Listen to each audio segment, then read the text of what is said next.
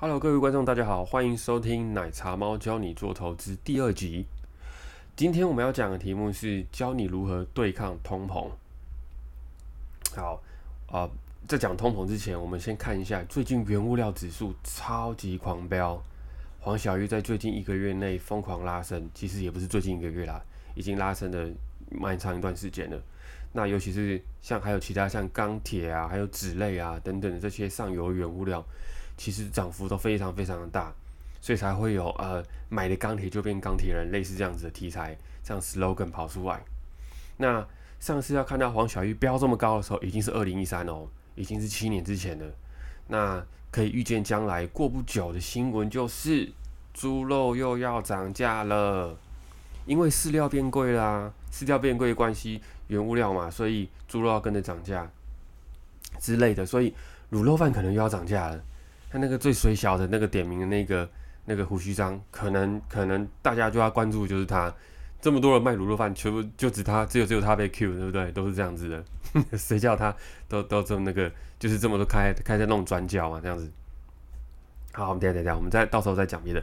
好，那这个因为猪肉变贵关系，吃的就变贵了。那吃的变贵之后，那其他你有可能买豆浆也会变贵哦，因为豆类嘛，对吧？那可能目前菜还很便宜啊，没关系。可是，可是，可是，吃的一旦变贵，你想说没关系，我少吃一点，我吃牛肉总行了吧？诶，牛肉也是要吃饲料的呢，对不对？那你说，那我跟唐伯虎一样啊，大不了不需要不走路，我用跳的，我能省地方还是省。可是其实你很难躲得掉的，为什么？你知道吗？你知道为什么吗？因为就连你租你房子的那个房东也是要吃饭拉屎的。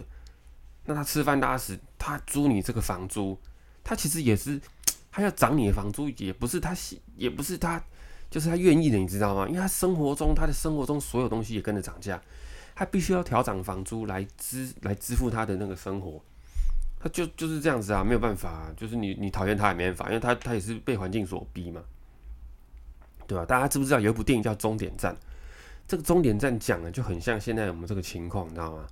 这个终点站就是有看过，大家都有看过终点站吧？没关系，我大概讲一下。这个终点站这部电影设定在未来人类有一天，对不对？时间就是金钱，而且储存在你的手腕上面，在你的手表戴手表那个地方。对，那有钱人一出生，可能身上就是随便就是几十年、几百年，甚至好几万年。然后，但是你生活中的任何东西，你都要去扣这个时间。比如说吃一顿餐，你就要扣一个小时；坐一趟公车要扣十五分钟。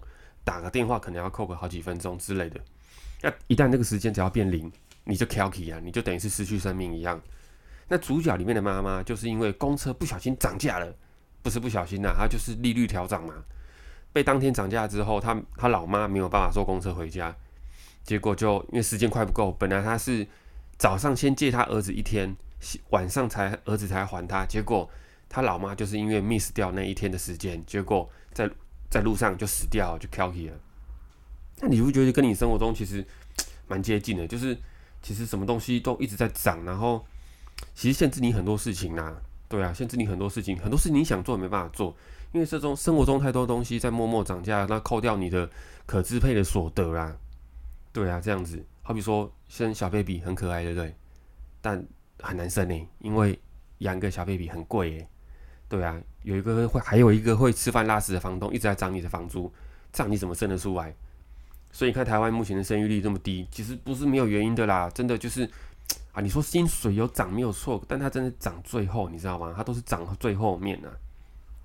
对，你这样怎么生？所以没有办没有办法，很难嘛。奶茶猫本人其实在外面已经住过十多年的房子了，其实我跟你遇到一模一样的问题了。他女朋友想要结婚生小孩，可是我就要想说。啊，我过这么辛苦，如果我生一个小孩出来，把他带来这个人世间，那跟我一样那样受苦，到底是为什么？就觉得那个时候就觉得哦，这样子生小孩真的是很痛苦嘞。这这个这个世界上好像也没有什么多快乐的事情，怎么这样子让让小孩子过来受苦受难？啊，那个时候是很悲观呐。那现在走过来了，我怎么走过来的？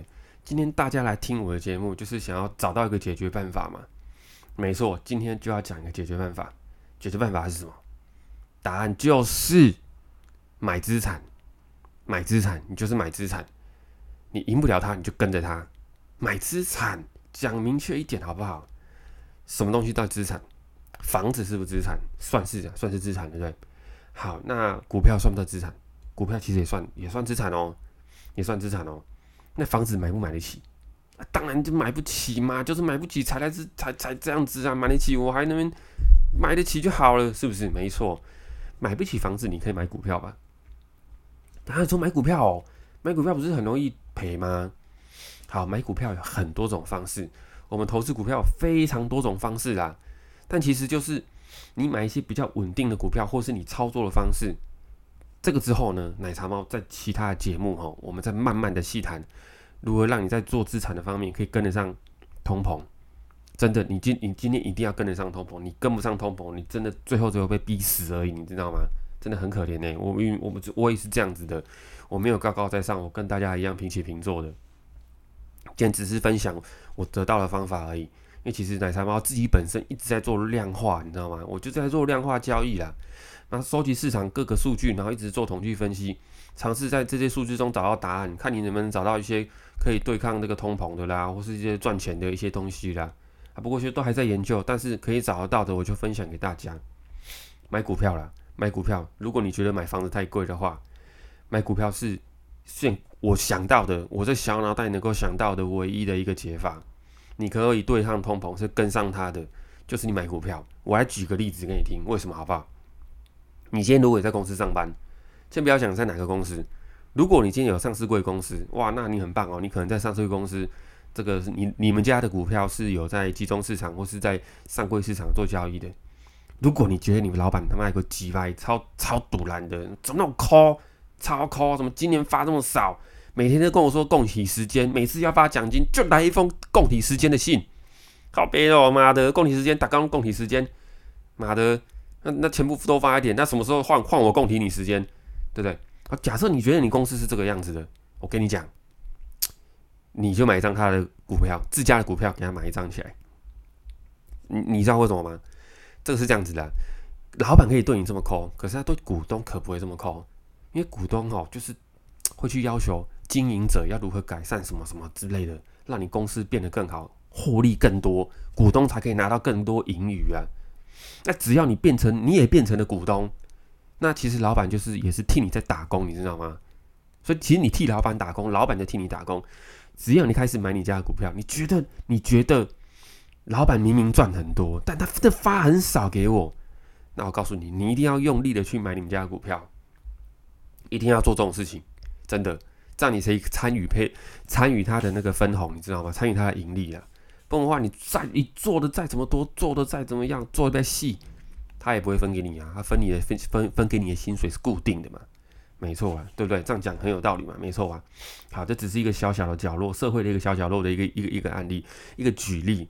那其实就是买股票就可以跟上所有资产。那你们说啊，如果买股票了，结果现在台股万六万七掉下来，靠边，我我我们就衰小。哎，我跟你讲，你衰小，有人比你更衰小哦。那些大股东们，那些老板，他持有更多股份呢。那你觉得他要倒给谁？你觉得他有那么厉害，可以都大都出去？他还比你更衰小，要死就一起死啊，是不是？不是啊，不是这样子啊。意思是说，你可以跟上他，你可以跟他一样，那那比例的问题嘛。老板可能拥有几十万张、十万张，你可以拥有十张、二十张、几百张之类的，你可以跟得上他就好，你不要被他压榨。买股票就是参与他，你跟着他一起参与资本，就是解决办法。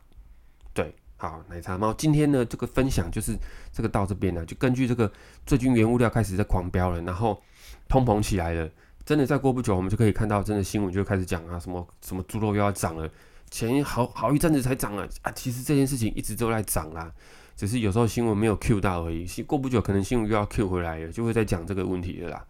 对啊，我们主我们主要就看那个啦，看那个胡须章，看它会不会真的涨起来。今天节目就录到这边，我们这个第二集，那期待一下第三集。第三集我们来讲别的东西。先今天呢，就先谢谢大家的收听了，做到这边，谢谢大家，拜拜。